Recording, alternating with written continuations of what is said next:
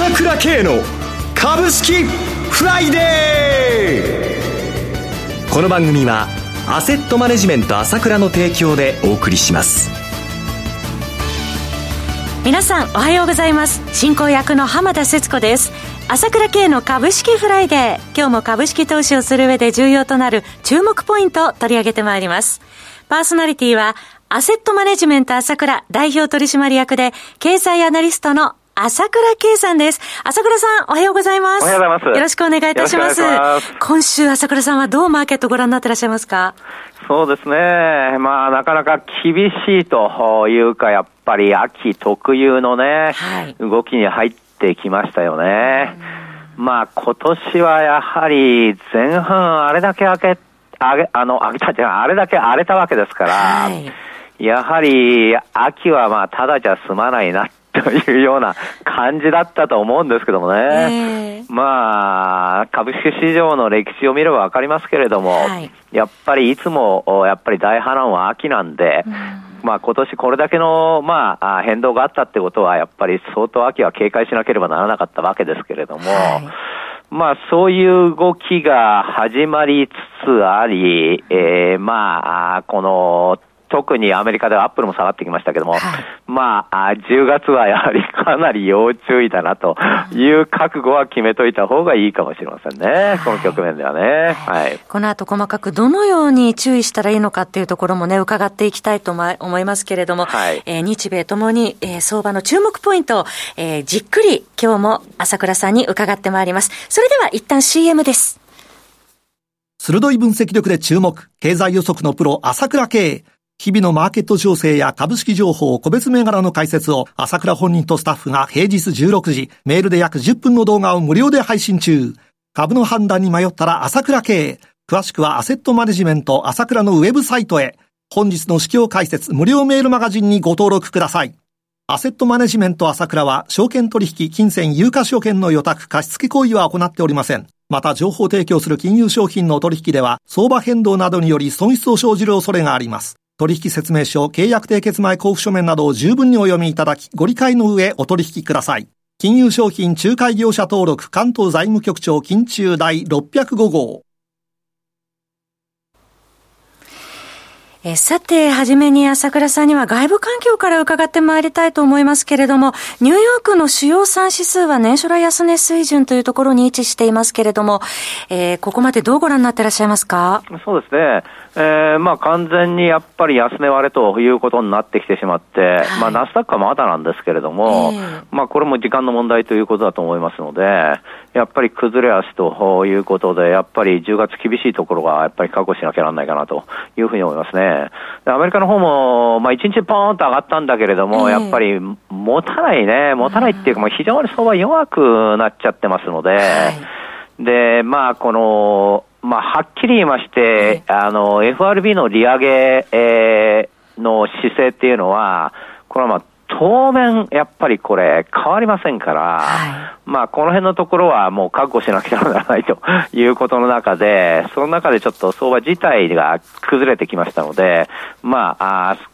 まさにそれが本当に出てきたということと、それから、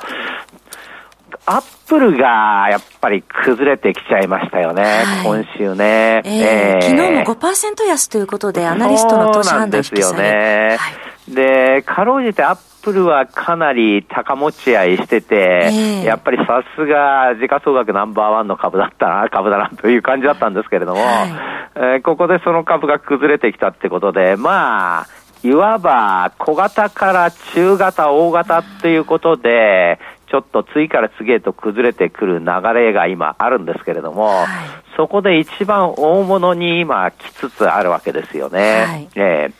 まあ、そういう意味では、この波乱っていうのが、おそらく10月はピークを迎えるかもしれないんだけれども、ただ、そこで一旦かなりの収束を迎えるかなというふうには見てますよね。はい、要するにこの10月は相当怖いんだけれども、そこで、まあ、ちょっと違ったことになってくるかなというふうには見てますね。からやっぱり世界を見渡すと、アメリカが今崩れてきたんだけれども、ヨーロッパの方がもっとひどいわけですよね。はい、で、今日発表になっったその、まあ、ドイツのインフレ率10.9%ということで、9月の、まあ、インフレ率出てきましたけれども。最高水準ですね。そうですよね。エネルギー43%上がっちゃってるっていうんですけれども。はい、で、この間、ドイツの IFO の景況感指数出て84.3ということで、前月から4.3ポイント低下で、期待数も75.2という、前月から5.3ポイントって、まあ、とにかく予想以上にひどいということと、から今週 OECD の経済見通しが出たんですけれども、えー、えー、ここでまあ一番、まあ、下方修正なんですけども、はい、一番下方修正が少なかったのが日本でしたよね。はい、えー、あの23年の成長率、成長率見て1.4ということだったんですけども、えー、0.4ポイント下方修正されたんですけども、まあ、他の国に比べると非常に少なくて優秀だなというところだったんですよね。はいで、一方のドイツがマイナスでしたからね、2023年マイナス0.7ということでしたから、えー、下方修正波も2.4ということなんで、えー、まあ私はこのロシアの問題が始まったところから、一番ひどくなるのは、まあ、欧州、特にドイツ経済、あの、厳しいところになってくるということをお話ししてきたんですけれども、はい、まあ、それが現実化してきたなというふうに思いますよね。えー、えーで、そういうふうに見ると、光一色でどうにもならないのかなというふうに思うかもしれませんけれども、はい、まあ、10月はかなりちょっときついところもあると思うんですけれども、ただやっぱり今週注目すべきことがもう一点っていうか、まあ、ものすごいことがずっと起こってるんだけども、はい。それはイギリスですよね、えー、ここで金利がものすごく上がって、大ポンドが下がって大混乱になっちゃったっていうのがイギリスなんですけれども、はいで、イギリスがなんでこうなっちゃったかっていうと、それは25兆円っていうめちゃくちゃな財政政策を発表したからなんですよね。はい、で、その後、もうこれしょうがないってことで、イギリスはどんどんどんどん利上げということで、まあ、アメリカに先んじて利上げを始めたわけなんですけれども、えーその利上げはまあ続けるんだろうけれども、一方で国債も売るって言ってたわけですよ。要するにこの金融引き締めだから国債を売って金利を上げるって言ってたのを、逆に国債の大量買い、無制限買いを発表してるじゃないですか、今。決めたばかりなのに、逆を、2週間も経たないうちに、全く180度逆で、はい金融引き締めやるって言ってるのを、えー、無制限の金融緩和じゃないですか。はい。ここなんですよ、ポイントは。要は、引き締めやるのはいいよということで、引き締めやる、やる、やるで、これはアメリカを中心にやっていくわけなんだよ。はい。だけれども、そのままでは持たない問題が出てくるんです。うん、今回イギリスは、年金基金のおいしよっていうか、追加保証金入れなきゃならないというような問題も出てきてしまって、はい、それで財政をものすごくあのあの国債を無制限に買うということになっちゃったわけですよ。はい、から、昨今で言うと、まあ、ヨーロッパで起こったことっていうのは、天然ガス価格が上がりすぎちゃって、エネルギー価格が破綻、エネルギー会社が破綻しちゃって、おいしおの金額が210兆円だっていうことで、はい、で、ヨーロッパは何やったかっていうと、おいしお払わなくていいっていうことにしたわけですよ。えー、追加保証金を、えー、そしたらエネルギー価格が落ち着いたわけよ。えー、これ一連のことはどういうことかっていうと、今世の中は、利上げだと、それから金融引き締めだと、わわわわ言ってて、そのムードでそれは変わりません。変わらないんだけども、だけども、金融システムとか一番、一番の根幹の問題はですね、インフレを抑えるってことは大事なことなんだけども、はい、それよりことが起こった時に大事なことがあって、それは金融システムを守るってことなんです。市場を安定させると。そうです。それは必ずやらなきゃならないことなんです。はい。そのためには、めちゃくちゃな金融緩和をやらなきゃなんない時が来るんだっていうことなのよ。それを今回、イギリスの例で、はい、ないしはヨーロッパの例でも出てきたわけ。っていうことはどういうことかっていうと、はい、どういうことかっていうと、も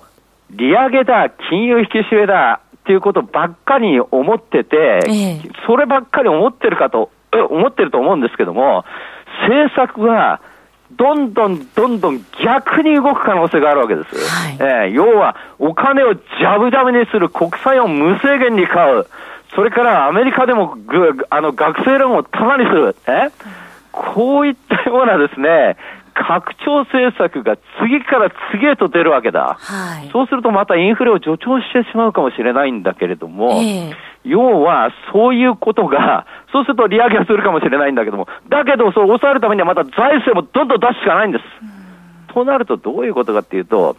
一方的に今、混乱で、確かに混乱で、株安というのも考えてて、まあ、それも実際起こる、起こるんだけれども、はい、だけども、その逆の動き、ええ、まだお金はジャブジャブ今あって、それほど緩めてないだけで、はい、世の中中にお金はまだ余余また大量にばらまいているわけです。はい、それにもかかわらず、さらに大量にばらまくわけです、今後。ええ、そうしなければならなくなるわけです。はい、そういうふうに追い込まれていくわけです。はいその時にですね、一方的に株がですね、利上げラッシュで引き締めなんだから、これは下がる下がる、景気減速だということで、下がる下がる下がると思って、そういう激しい動きも起きるんだ。起きるんだけども、今週起きたように、それに対する激しい反発の動き、はい、これも起きてくるんです。そこを捉えとかないといけませんね。そうです。で、これからおそらく10月は多分一番ちょっと厳しいなと。要は利上げとかそういう混乱が、いわゆるピークっていうか、はい、気分的にもピーク的に達するところだと思うんですね、10月は多分そういう状況に追い込まれていくと思うんだけれども、そのこと自体がめちゃくちゃないわゆる財政出動とか金融緩和とかそういうことを引き起こして、実は株高にするようなエネルギーとか政策っていうのが、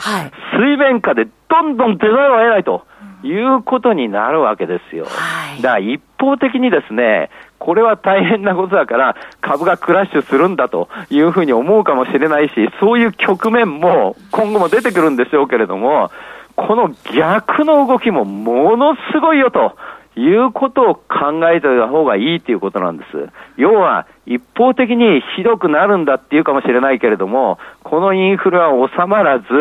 さらに財政出動とか金の勢いっていうのはすごいことになるんだと。これは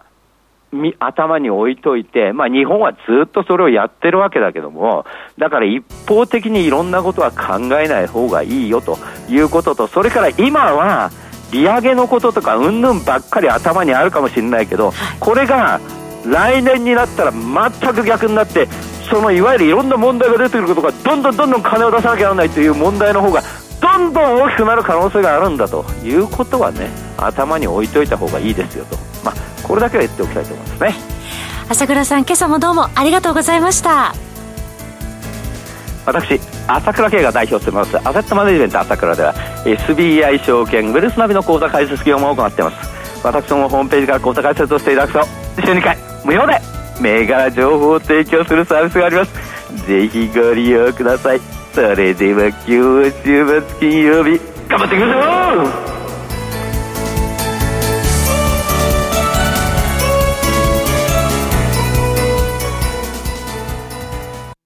この番組はアセットマネジメント朝倉の提供でお送りしました。最終的な投資判断は皆様ご自身でなさってください。